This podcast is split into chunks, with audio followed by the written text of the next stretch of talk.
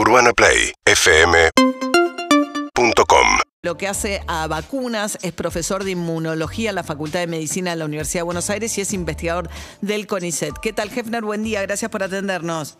¿Qué tal, María? Lo de profesor sí, lo de eminencia realmente no, pero bueno, no importa.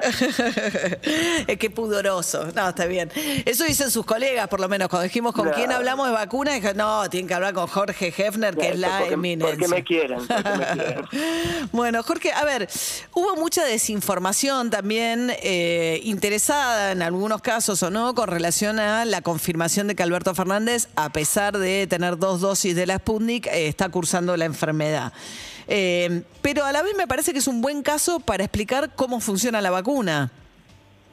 Sí, totalmente, totalmente. Entonces, el punto ese es importantísimo aclararlo. Mira, las vacunas que estamos teniendo nosotros, Oxford AstraZeneca, Sinopharm, eh, Sputnik B, o las que se usan en otros lados como Pfizer, Moderna, realmente son vacunas muy, muy buenas, pero no son eficaces al 100%. ¿Qué significa el término eficacia?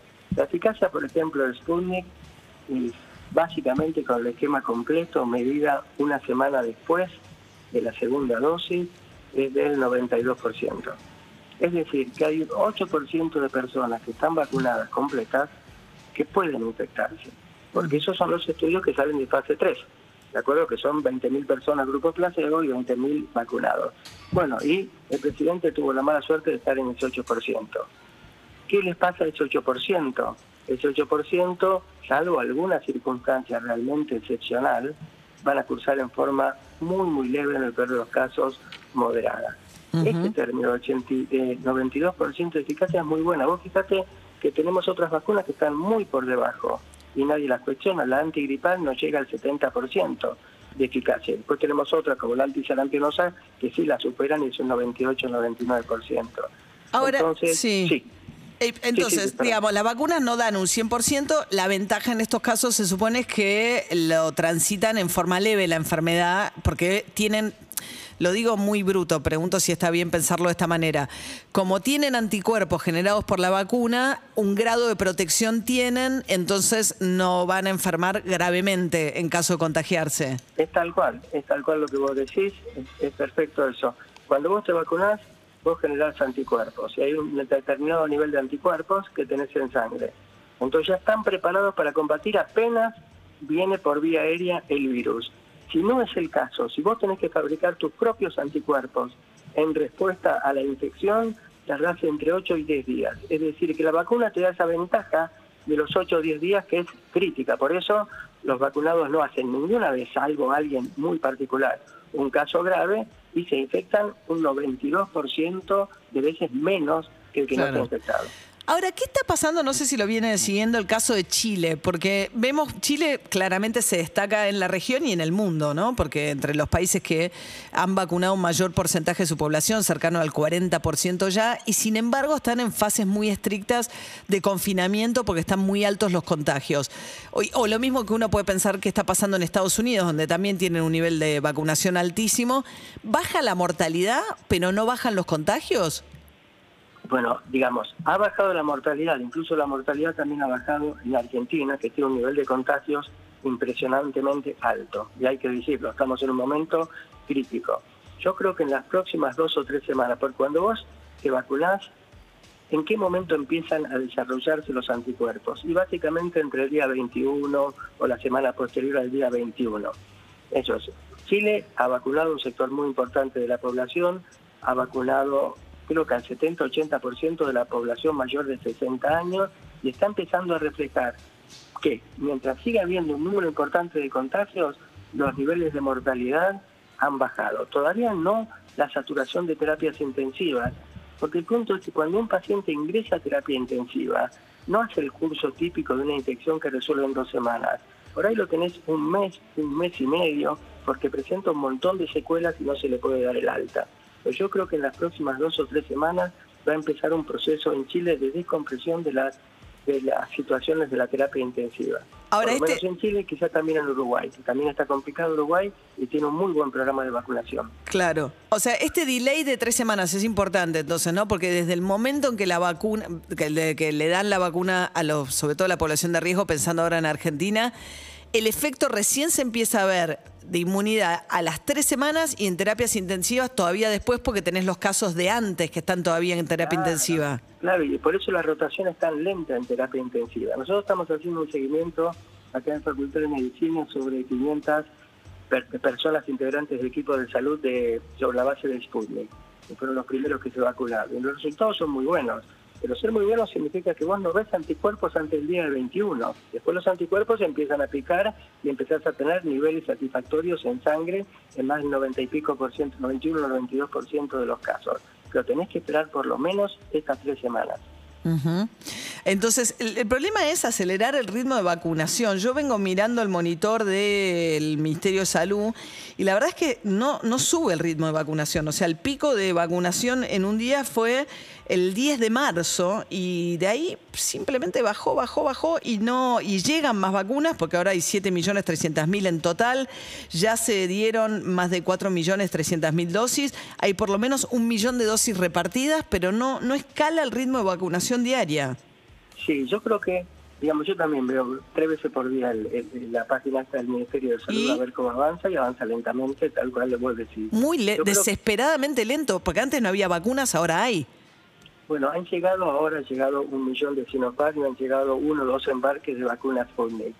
Entonces yo calculo que habrá algún problema de logística, pero yo estoy de acuerdo, hay que acelerar muchísimo, muchísimo más. Igual seguimos teniendo pocas vacunas para lograr el primer objetivo, que ya no es inmunidad de rebaño, que es un objetivo lejano en el país, sino cubrir a las personas mayores de 60 años. Vos fíjate, hemos cubierto en gran medida el personal de salud, pero las personas arriba de 60 años creo que hasta la semana pasada estábamos recién en el 20 o 22%, nos falta un 80% de personas mayores de 60 años. Ahí hay habría, que, habría que avanzar mucho más rápido, coincido plenamente, y esperemos que se desbloquee también y que lleguen más vacunas. Hay un asunto de logística y otro asunto de ingreso de mayor cantidad de vacunas. Claro.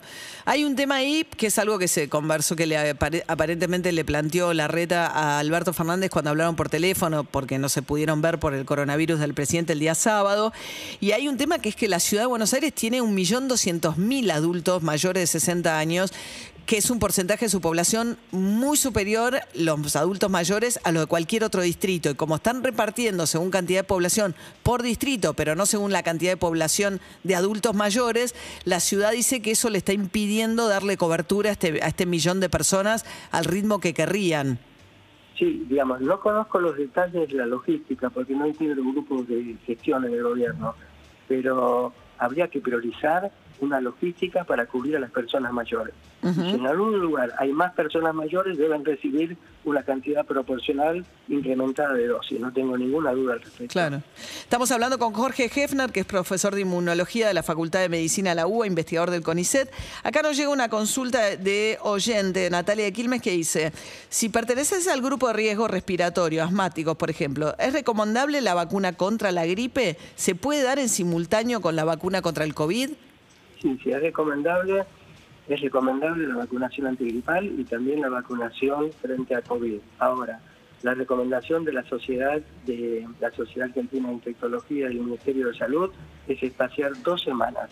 No porque haya algo particular que sepamos, sino todavía no tenemos conocimiento de si cuando las das muy juntas podés comprometer un poco la eficiencia de alguna de las dos vacunas. En esos términos estamos hablando. La recomendación es que sí se vacunen y que haya un espacio entre las dos vacunas de dos semanas, privilegiando, obviamente, si vos tenés el turno asignado, la vacunación frente a COVID.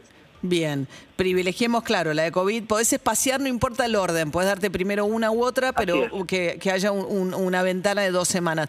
¿Ya se está repartiendo la de gripe para se puede conseguir privadamente o solo arrancó con los grupos de riesgo? No sé si saben. No, no, no, no. Sí, sí, sé que en los hospitales ya hay campaña de vacunación antigripal. Eh, no conozco, digamos, cuál es la extensión, pero sí, ya sé, porque están dando turnos. Sí. Hay gente que nos consulta mucho sobre este, este mismo problema que vos estás planteando. Es decir, decir que sí se está vacunando Bien. con la antigripal hoy por hoy. A ver, tenemos, tenemos otra consulta para el doctor Hefner. Hola, ¿hay algún estudio que avale la separación de la segunda dosis de la vacuna Sinopharm de tres meses, dado que la indicación era de 21 días y hay países como Emiratos Árabes donde necesitaron una tercera dosis porque con dos dosis no generaron anticuerpos. Claro, la Sinopharm ahí, ¿no? Porque la, de AstraZeneca sí está indicado tres meses eh, como ventana. ¿Qué pasa con la Sinopharm? En el caso de Oxford AstraZeneca y en el caso de Sputnik ya hay datos que alientan eh, el uso de la segunda dosis dilatada en el tiempo sin comprometer la eficiencia. En el caso de Sinopharm no hay datos públicos a los que yo tenga acceso. Pero si vos me preguntás a mí, yo no te puedo decir ni a favor ni en contra, no tengo los datos. Con las otras dosis, en relación a Sinopharm, yo no los tengo, calculo que el Ministerio de Salud de la Nación tendrá los datos para avalar este régimen de distanciamiento de la segunda dosis, que no se a levantarla, hasta un lapso de tres meses. Bueno, no, es, por datos, me, parece que es ante la escasez de vacuna lo que argumentó no, Pero en, todos los casos, porque incluso para el caso de Oxford AstraZeneca y para el caso de Sputnik, si nosotros realmente, nosotros o Reino Unido, que es lo que está haciendo con Oxford AstraZeneca, tuviera el número de dosis suficiente, seguimos con el esquema de día 1 y día 21. No, claro. Ante un escenario de restricción, ¿compromete o no compromete la eficacia de la vacuna? Yo lo que tengo acceso a través de las revistas científicas, etcétera, son datos de Oxford AstraZeneca y también de Sputnik. De Sputnik. En relación a Sinopharm no tengo datos, entonces no puedo tener una opinión seria. Por ahí el Ministerio de Salud sí los tiene. no, no, no, Lo que quiero decir es que la información es que el Ministerio de Salud toma esta decisión eh, en base al, al, faltante de vacunas, no en base a estudios conocidos respecto de qué pasa dilatando la segunda dosis de la Sinopharm. Ah, Tenemos un mensaje más. A ver, doctor, gracias por la paciencia. A ver, uno más. Hola, buen día. Yo quería consultar si una persona alérgica a la penicilina se puede dar cualquiera de las vacunas. Gracias. Sí, eh, mira, el asunto es así. La única contraindicación que amerita una consulta muy particular es si uno, porque eh, las manifestaciones alérgicas son de distinta índole. Si vos has tenido manifestaciones que nosotros llamamos shock anafiláctico, que son manifestaciones alérgicas pero muy, muy severas que pueden comprometer la vida del paciente, eso amerita con el médico de cabecera una consulta muy particular.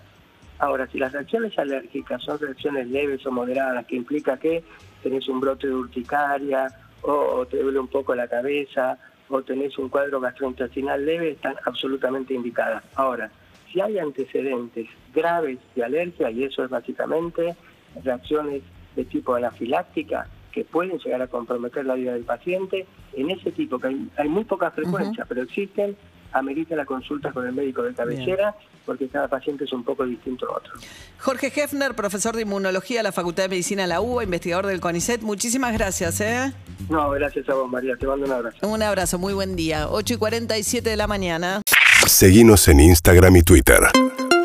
Arroba Urbana Play FM.